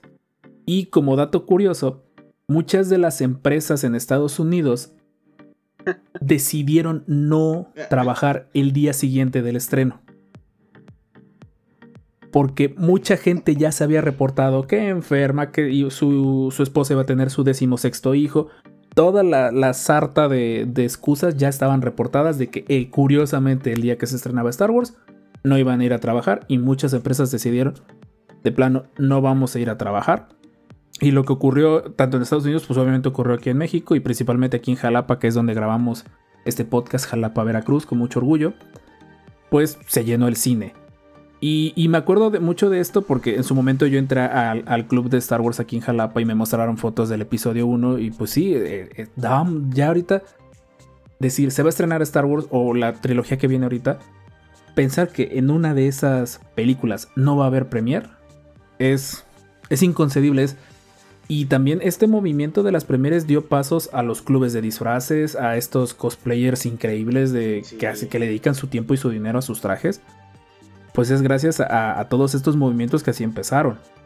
Y, y empezaron en una época donde no había internet, no había información.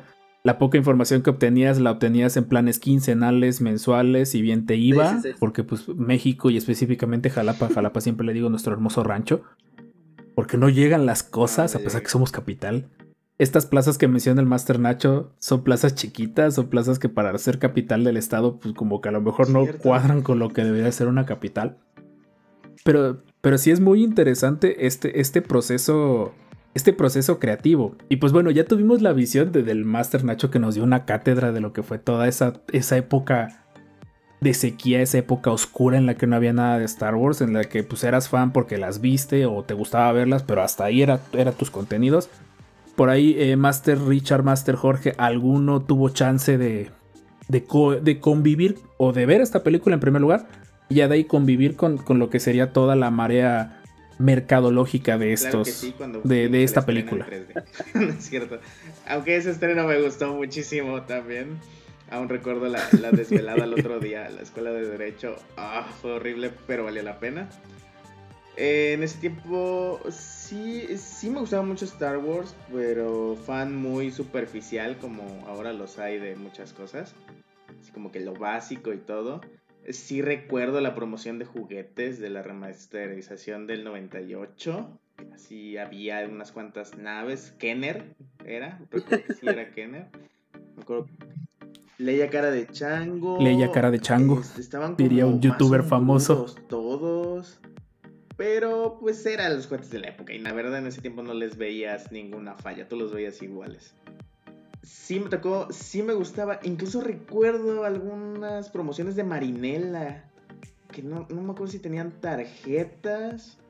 Ciertos coleccionables de Marinela. Pero me acuerdo que los anunciaban como que capturaban a los personajes. Pasaban las escenas cuando capturaban a Luke, cuando capturaban a Arthur. Y que la idea es que estaban en los productos Marinela, algo así. Comercial, patrocínanos Marinela, pero bueno es lo que yo me acuerdo. Sí recuerdo que me gustaba Star Wars, sobre todo los sables de luz. Me gustaba muchísimo cómo peleaban con los sables de luz. Pero hasta ahí. Ese era como que mi límite de, de fan en ese tiempo, ¿no? Pero estamos hablando que teníamos como entre 7 años. Ah, tío. Master Jorge, por ahí te, te acordarás, tú a lo mejor estabas más chavito. Ahí están los. los- Master Nacha en este momento nos está mostrando en pantalla una de, esas figuras de que están muy. Ajá, exactamente.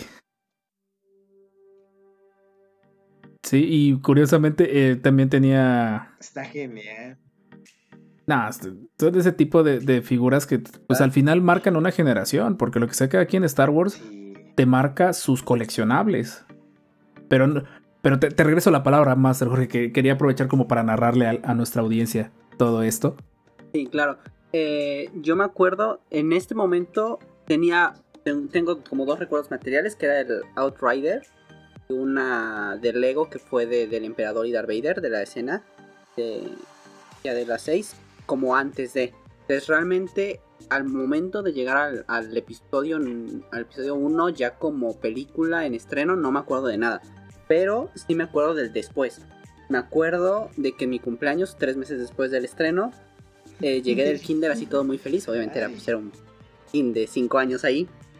Y llegué muy feliz y en eso veo en mi, en mi patio Oh, como cinco juguetes de Star Wars del episodio 1, ¿no? El, la, el, el hangar del, del Palacio de Tid, la carrera de, de vainas y unas figuras de, de Star Wars, de algunas figuras de, de, de 3, de 375 y realmente pues sí fui súper feliz.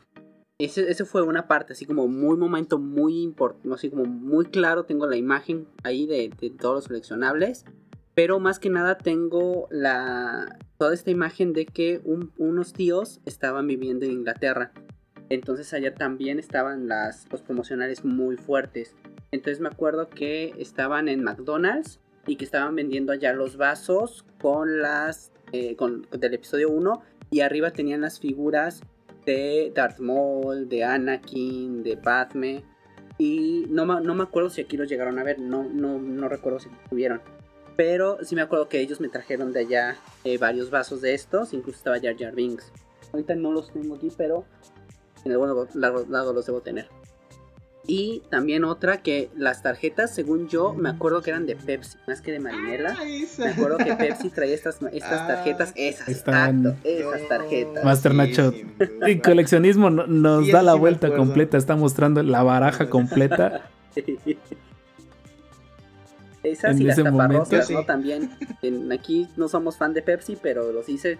Capaz sí, casi por un año. alguna vez sacó también, creo, de Marvel. Las tarjetas. en Sí, no. tiempo. De hecho, ahí también va mucho de lo de Pepsi, va también lo- mis recuerdos del episodio 1. Y ahora sí, ya lo he dicho, pero yo para esa época específicamente en el episodio 1, no era fan de Star Wars. O sea, cero completamente, no le entendía, no había visto las películas.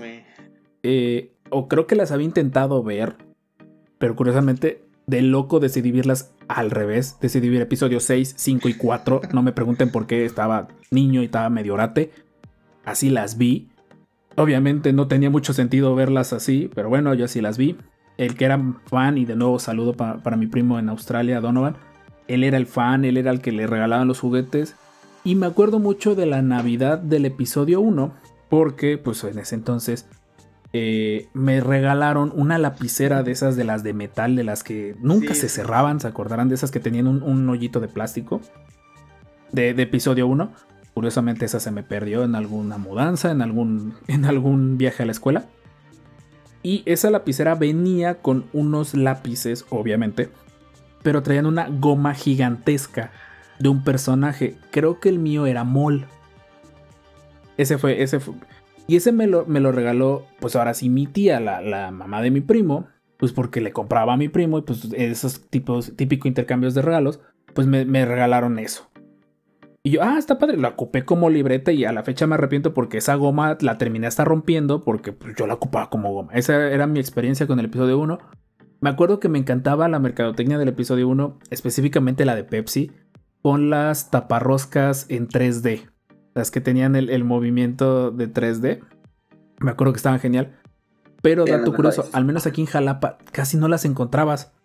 Porque presiento y creo presiento que el Master Nacho por ahí me va a ayudar a darle contexto a esto. ¿Por qué nunca las encontré de niño? Pues porque obviamente se acababan. No había porque todos los fans de Star Wars de la zona se las acababan.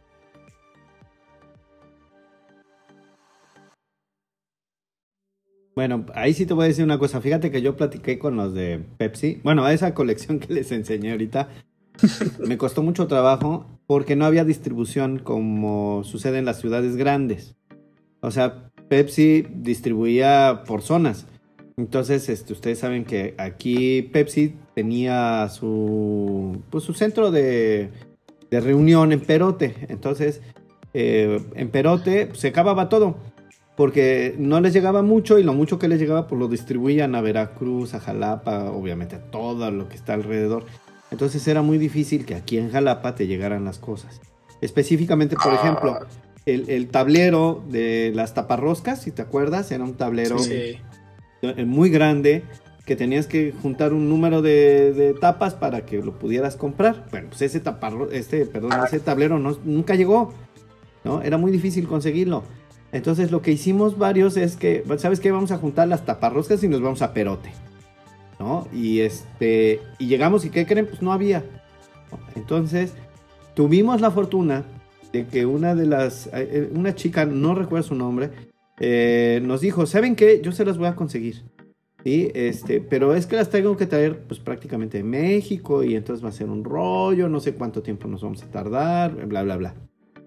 Entonces, pues así eh, pasó hasta que un día nos habló, yo ya hasta se me había olvidado, y un día nos hablan, no había celulares, ¿eh? me hablaron a mi casa, así el teléfono normal.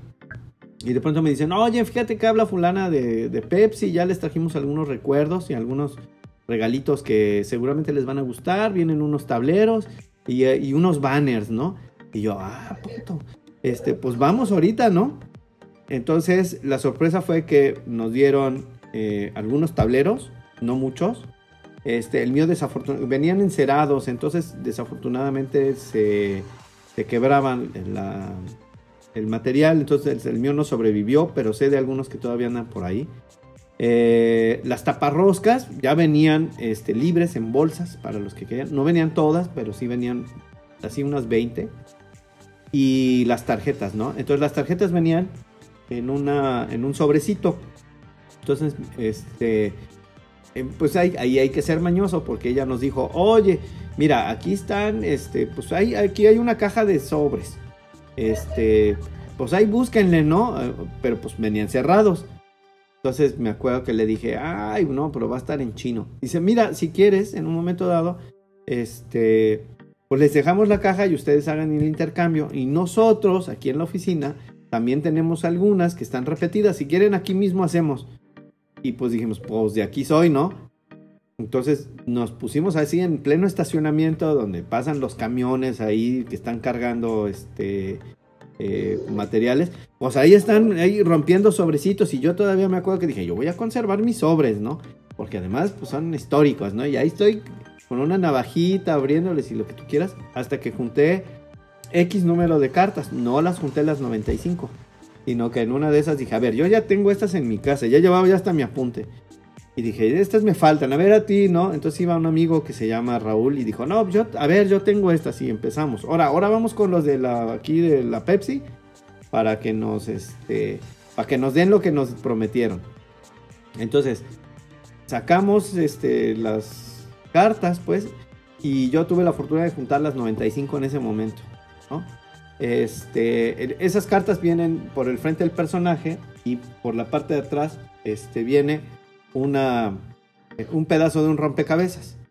Entonces, aparte de que tenías que juntar las 95 frontales, tenías que juntar pues los seis rompecabezas que se formaban y, y, pues ya de esa manera tenías como que la colección completa.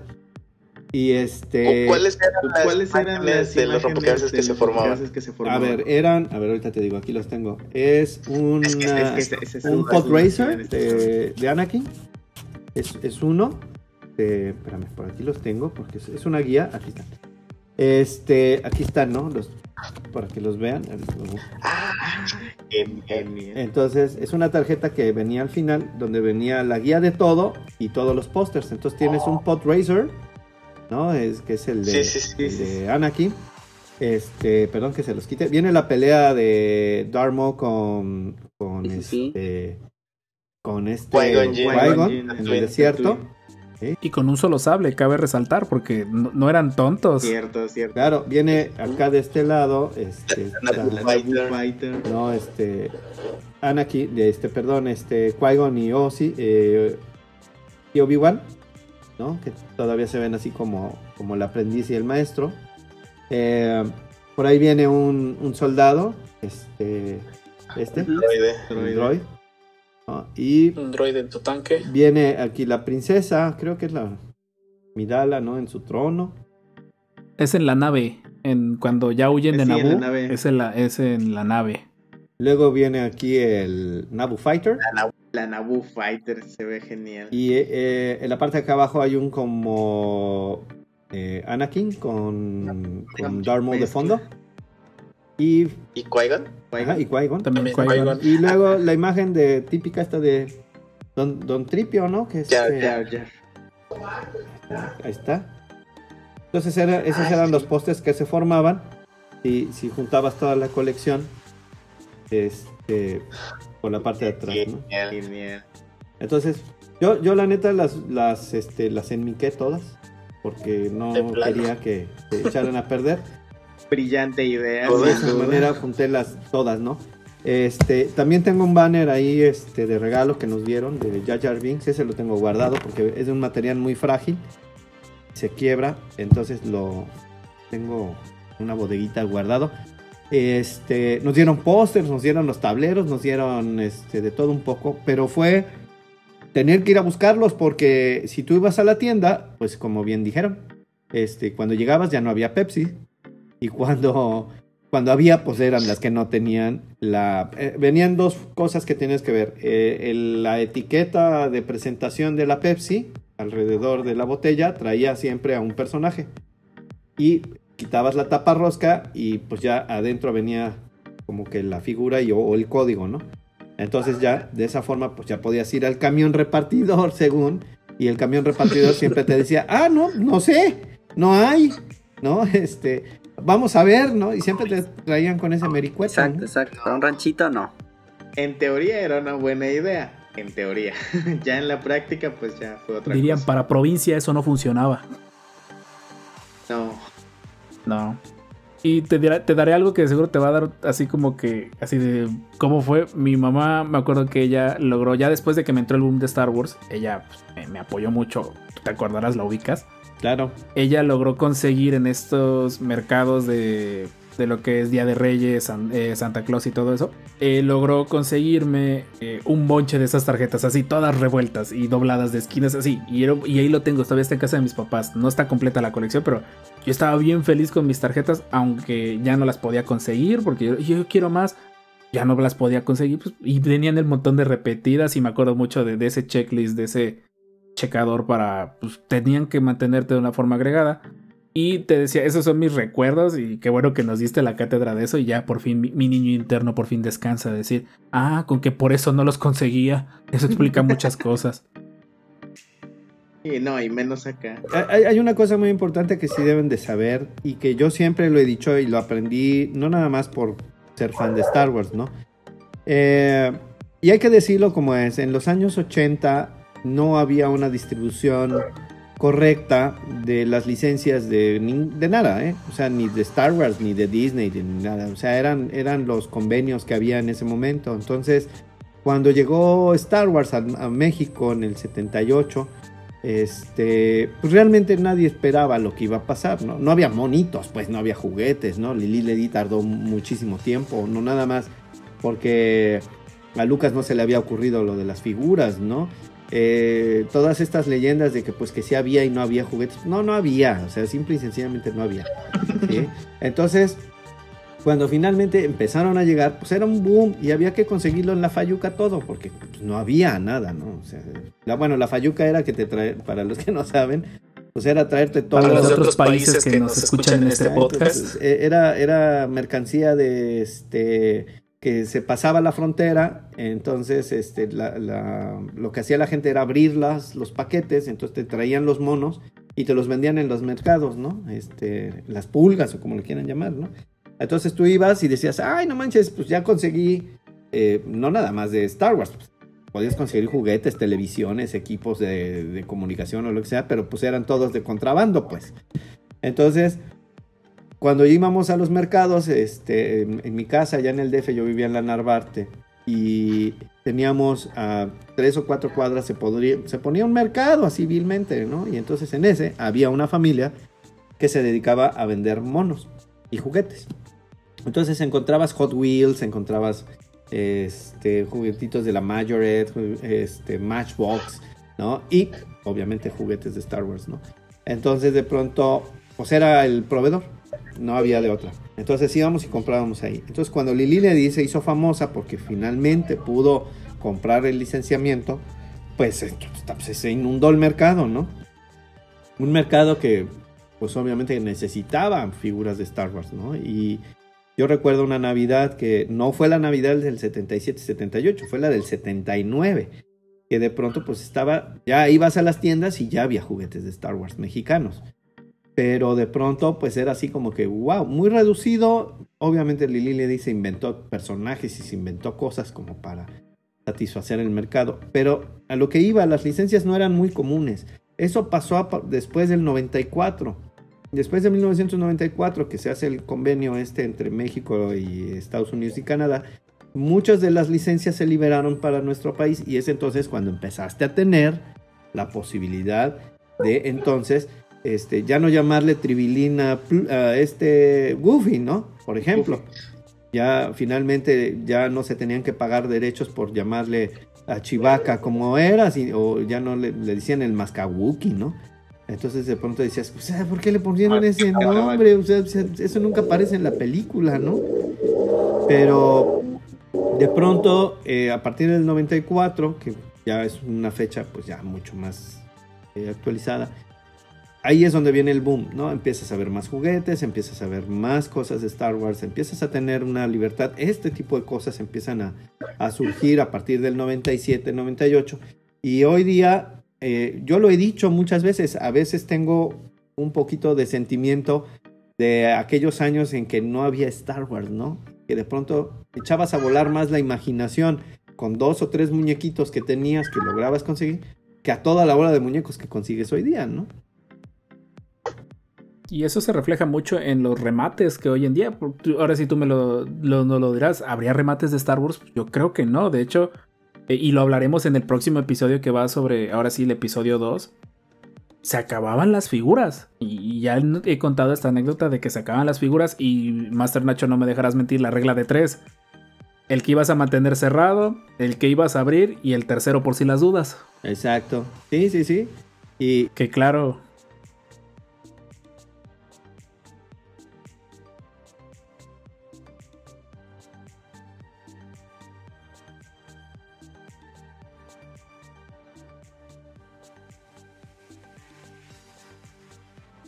O, el, eh, en su época que era el, intercambio. Y pues ese es el detalle. Y quería mostrar este. este ahora sí se, contestaron todas las preguntas de la regleta. Para ya nada más vamos a dejar una última pregunta con la cual vamos a cerrar. Porque si no, este podcast. Como les hemos dicho, los descanonizados, si nos lo proponemos, les armamos un podcast de 5 horas. Me cae de. Te los pongo por escrito. Eh, pero sí era importante dar un poquito de contexto porque ahorita, y nos hemos quejado de que no hay mucha información, pero hay información, ahorita ya no hay de decir, nada más es echarte un buzo en internet y decir, ¿sabes qué, qué hay de Star Wars nuevo? Figuras, series, esto.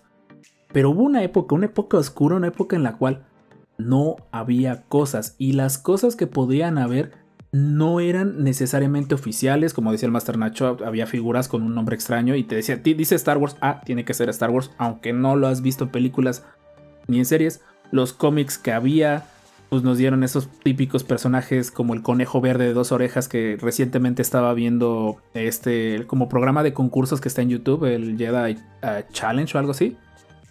Ya lo canonizaron ahí, ahí aparece el personaje. Yo dije, ah, eso es muy buen detalle. Olvidé agregar eso en, mi consumo de, Star Wars de la semana pasada. Aparece en Clone Wars, creo. También creo que aparece en Clone Wars, o sea, como que ya está más que aterrizado ese personaje porque fue motivo de burla. Y, y sí fue el motivo, dije, ¿a quién le puedo hablar? ¿A quién le podemos decir? Vente que nos dé contexto, porque pues honestamente, tú ponnos a hablar de lo que fue la época del 2 al 3, del 3 al 4 y de ahí hasta que reviente y nosotros nos seguimos. Pero alguien que nos diera ese contexto del episodio 1, creo que, que, el Master Nacho, la verdad, se la ha rifado. Nos, nos tuvo así como que todos así viendo en la pantalla, así como de, no te detengas, sigue, sigue. Por favor, continúa. Y pues bueno, ya para ir cerrando, vamos la última pregunta porque el Master Nacho literalmente se la verdad, hizo tal cual Anakin en el episodio 1. Todas las preguntas las hizo pedazos. Eh, ahora sí, por, por cabeza. Eh, ¿Algún detalle de la película que quieran compartir? Personaje, anécdota, cosas así por el estilo. Y pues en sí su opinión en general del episodio 1, que la del Master Nacho ya por ahí más o menos la escuchamos, pero pues ahora sí del consejo de descanonizado que hoy pasa a segundo término para darle el, podio a, un Master de esto. Eh, el que quiere empezar de los dos, Jorge o Richard, con respecto a esta última pregunta ya para ir ah. despidiendo. Bueno, mi opinión del episodio 1, a mí me gusta mucho, realmente es de las películas que ya ves, bueno, que me tocan generacionalmente, que son muy agradables visualmente, para ir iniciando en esa edad. Obviamente también me gustan las originales, pero pues fue la de mi época. En mi opinión me gusta muchísimo el duelo de sables de luz. Creo que es el mejor de todas las sagas porque es el a lo que van directo a pelearse con sables de luz. No hay mucho diálogo, creo que no hay ningún diálogo, solo hay grito y, creo que eso es lo que más me gusta del episodio 1, su, batalla de sables de luz.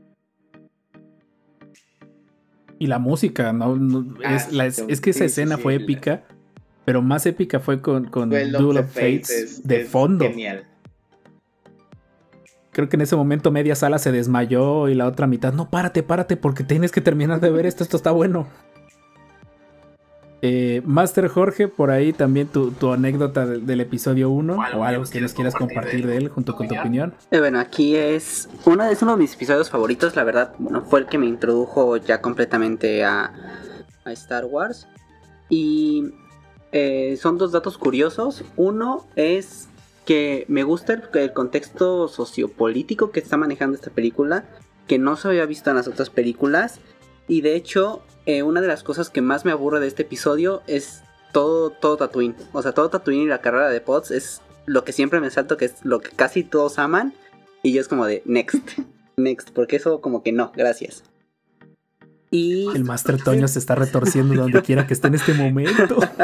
Saludos, Toño. Espero que nos sí. Saludos a Toño. Y, y la otra es la en, dentro de la música eh, la canción o sonido más que nada que le pusieron a Darth Maul, o sea que es el único que tiene que tiene como voces en su, ah, canción de personaje y el hecho de que cuando empieza a sonar es como de un como fantasmita que está al fondo, ¿no? Como que dieron todo esto y ya cuando llega la, pelea es como de ponen su canción a tope junto con todo lo que habla sobre el, los leitmotivs del, del destino y todo esto que da Duel of Fates, que es fabuloso. O sea, como que me gusta mucho que lo van construyendo parte, parte por parte, toda, toda la, música. John, John, Williams hizo un gran trabajo ahí. Y como construyó todo para darte la última, las últimas escenas, la batalla, que fuera lo más épica posible. Eso es lo que me encanta de esta película. Yo les digo, episodio 1, sí la vi en el cine, no la recuerdo mucho. Yo me acuerdo que le dije a mi primo, van dos anécdotas, a mi primo le dije, teníamos la misma edad. Le dije, oye, ¿ese no es el malo del episodio 6? A Sidious. Y él me decía, no, ¿cómo crees? Él no puede ser. No, sí es el malo, mírale, la, nariz se parece. yo, le decía por el puro perfil. Se me acuerdo, yo de chamaco me, di cuenta de eso. Y como dos o tres años después, ya cuando empezamos a meternos y al final terminó pasando el episodio 3, le dije, ves, te dije que era él. Así como de, de, anécdota curiosa. Está buena. Y otra, otra anécdota que no, me siento cómodo contando esta anécdota. Bueno, sí no. Eh, hay un producto de toda la gama, porque, y Master Nacho no me dejarás mentir, la gama del episodio 1 fueron, eran dos personajes. Era Mol y curiosamente era Jar Jar Binks. Eso era lo que había te encontrabas de todo de Mol y de todo de Jar Jar Binks. Si a lo mejor tenías un personaje que te gustaba entre esos dos, ya te amolaste porque obviamente la estrategia de mercadotecnia no iba sobre eso. Pero me acuerdo, y, los que somos oriundos de la ciudad de Jalapa, en Plaza Cristal, una de las plazas más viejas, el piso de abajo donde está la sala de cine, ahí, no sé si allá tiene rato que no voy, hay una fuente de sodas que era, y juntito había un local, o todavía hay un local donde vendían dulces y todo ese tipo de coleccionables. Yo me acuerdo que, que una visita a esa plaza, no fuimos a ver el episodio 1, fuimos a la plaza, me llevó eh, un, el papá de un amigo, fuimos a, no sé, no me acuerdo que fuimos, el chiste es que bajamos y nos dice, ¿saben qué? Escojan un dulce de aquí de- del, del display para que se lo lleven, porque me acuerdo que ese día me quedé a dormir en casa de mi.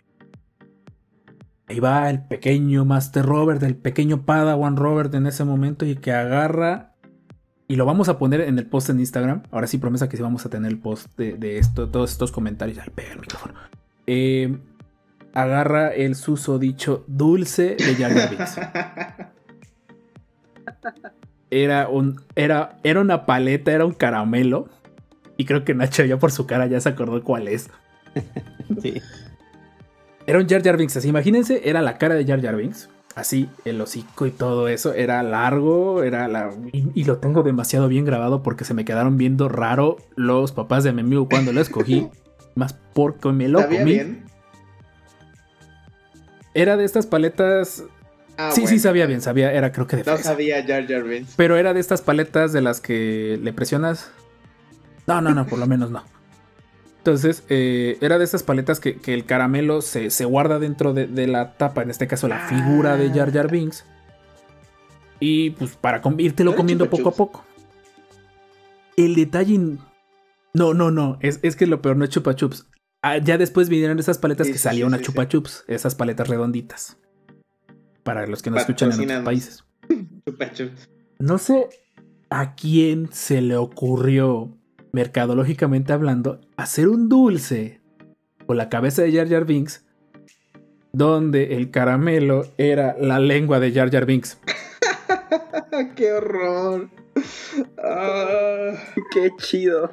Y es una anécdota. Y por ahí debe de andar, debo de tener ese caramelo vacío y todo eso, porque no lo podías desarmar. Debe estar todavía el palito de paleta, porque estoy viendo y haciendo memoria, me acabé el caramelo. Quién sabe cómo me debieron haber visto en casa de mi, de mi compa, ¿sabes? En retrospectiva es muy perturbador. Sí, lo sé, es muy... Y, y lo peor que me acuerdo es que tenía textura. Entonces, es- esa es mi experiencia con el episodio 1. Ese, ese caramelo de, de Jar Jar Binks me lo estaba guardando. Y yo dije, espero, no sé, espero que por favor que alguien diga, sí, yo también lo comí. Creo que fui el único loco que decidió comprarlo ese día en, en Plaza Cristal en esa época. Ojalá nos manden un mensaje diciendo yo también lo compré para que no te sientas tan Sí, por favor, ahí en el Instagram digan, yo también, Master Robert, no fui el único loco que decidió comerse esa paleta. Está bien, me acuerdo, estaba rica, era un caramelo, ese típico sabor artificial, a fresa y todo eso. Pero sí, y lo se abría y se abría completamente. Ya no quiero recordarlo, pero esa es mi experiencia con el episodio 1. ya, ya, mejor ahí la Ay, cortamos. no, Sí, ya. Y pues bueno, creo que este episodio honestamente es de los más divertidos de grabar que hemos tenido, es de los más educativos estar siempre con, con el Master hermoso, Nacho Parra. hermoso, hermoso. Eh, es, es un placer por- porque al final es, es otra perspectiva y al final es un detalle que el episodio 1 también tuvo, que fue el pase de bandera, ahora sí, el, el pase de antorcha de la generación que, que disfrutó la trilogía original a lo que vendría siendo nuestra generación, los noventeros, los verdaderos millennials, porque eso somos, Sí. que disfrutamos eh, esta, lo que vendría siendo esta trilogía. Porque creo que en ese momento decía episodio 1, pero no estaban necesariamente confirmados el episodio 2 y 3. Entonces, Cierto. Recibimos el pase de antorcha, así fue como de tengan, nosotros lo disfrutamos, crecimos con ella, lo queremos, lo vamos a seguir disfrutando con ustedes, pero a los que les toca. Y eso es lo que a veces se nos olvida un poquito a los fans de, otras generaciones, que al final Star Wars es esto, es, es una franquicia generacional, es una franquicia que cada quien va disfrutando de la manera que va disfrutando. Y lo platicábamos en el primer episodio de este podcast, que al final las últimas tres películas, independientemente de las opiniones que tengamos cada uno de nosotros, son las películas de esa generación. Y los fans que, nacieron con esa generación, esos fans que crecieron de Star Wars, pues ellos van a decir, ¿qué películas prefieres ver? Episodios 7, 8 y 9. Es su generación. Pues sí. Entonces, eh, Master Nacho, gracias de nuevo por estar con nosotros en, en este fin de semana. Ya te robamos un montón de tiempo, pero creo que honestamente este podcast te quedó corto en, en lo que respecta a anécdotas. Por ahí esperamos tenerte en el, en el próximo del episodio 2. Sí, por favor, gran maestro. para, para esos detallitos. Perfecto. Y pues bueno, este es el inicio de, nuestra primera miniserie de, anécdotas con respecto a, a, lo que son la trilogía de, precuelas, que es nuestra trilogía, la trilogía de los descanonizados, la que nos, nos volvió fans. Sin esta trilogía pues no, estarían, no nos estarían escuchando en este momento. Pero pues todo lo que inicia tiene que terminar y tenemos que guardar energía para el próximo capítulo. Así que Master Richard, arroba Kinsalver. Gracias por estas anécdotas, Master, Gran Master Nacho, en verdad. Vamos mucho. También aprovecho para felicitar que, es cumpleaños el lunes de Dani y de Arthur, los Eco. Los Eco 5. Los Eco 5. un abrazo y muchas felicidades. Y no, pues genial, estoy esperando con ansias el siguiente capítulo, sin duda. Aunque espero más con ansias el del episodio 3, porque ese, ese es mi mero mole. Sí, ese es nuestro bueno. Sí, sí, sin duda. Eh, Master Jorge, obviamente, a lo mejor dirán el Master Jorge luego no habla, pero ahí está. Sí, comparto un poco. Ahí está. Comparto a full la, lo que dijo Akin, la verdad. Muchísimas gracias, Nacho. La verdad, todas esas historias son joyas. O sea, son una joya el oír cómo hicieron todo eh, a base de Star Wars y cómo cambiaron las reglas de, todo, ¿no? De cómo se, se vive el cine aquí. Eh, muchísimas gracias por eso. Y de, todo, todo este episodio fue un poco el el tener el, recuerdo del meme de, de, Volver al Futuro, de que no están listos para esto, pero sus hijos los van a amar. Entonces aquí como que es, cuando dijiste pasamos la estafeta, para mí fue eso, la verdad es así como de, ustedes lo van a amar, los otros puede que se quejen un poquito, ¿no? Pero muchísimas gracias, esperamos que tengan una muy buena semana, cuídense mucho, y pues espero con muchísimas ansias el episodio, el siguiente episodio. Y obviamente el episodio, el del episodio 3, que también es mi mero mole ahí. Y pues bueno, Master Nacho, ahora sí. Pues qué más podemos decir, creo que esperemos que los que llegaron hasta este punto del podcast, creo que no se quieren despedir, pero pues adelante ahora sí, por favor.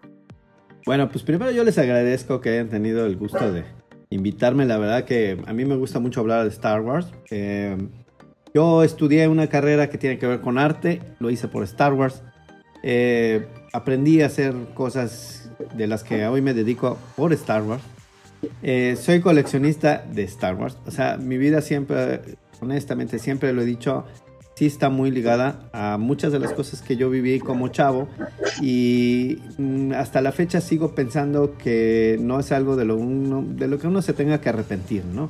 Eh, yo admiro mucho a todas las generaciones que han venido siguiendo Star Wars, o sea, ustedes, eh, en esta parte de la primera parte de la trilogía que, estamos eh, viendo el día de hoy, el episodio 1 para mí fue una, eh, la verdad, un parteaguas. A mí la película, ya cuando finalmente puedo ver todo el universo, no es precisamente la película que más me gusta, pero sí es una de las cosas más importantes que pues, nos pudo haber pasado, ¿no? La verdad porque nos abrió la puerta a tener muchas amistades, a conocernos, a tener la posibilidad de hacer cosas diferentes y que en Jalapa, pues la verdad no se, no se, no se vivía. Entonces, yo no sé si en algún momento dado esto cambió el mundo, pero sí al menos cambió la forma de ver una película en Jalapa. Entonces, yo les agradezco muchísimo que, que hayan tomado también este pequeño tiempo para platicar de estas anécdotas y pues por supuesto, a seguir platicando anécdotas es, vaya, lo que creo que nos llena de vida. Sí, es, es lo bonito de Star Wars que al final podemos ser intergeneracionales y podemos cada quien haber crecido en su generación. Pero de que en el momento que alguien saca Star Wars a la mesa, es el momento en el que los que no son fans tienen que huir de la mesa porque nosotros vamos a arrasar y, y, vamos a sacar anécdotas hasta del papel de baño. Las naranjas. y las naranjas. Que sí, el episodio 7. Y pues bueno, un gustazo dirigir este changarro intergaláctico, este halcón milenario jalapeño. ahora sí, yo también me despido esperando eh, que lleguemos a sus hogares, a sus solo proyectores, a sus halcones milenarios, a lo que sea que tengan de Star Wars cerca. Esperemos llegar pronto, esperamos vernos la próxima semana. A todas aquellas personas que están ahí en el frente durante esta pandemia, les mandamos nuestros saludos, nuestros respetos. Ojalá que les hagamos este rato más ameno. Eh, sin más que decir, estos fueron los descanonizados, su holocron hecho podcast. Nos vemos a la siguiente. This is the way. This is the way. This is the way.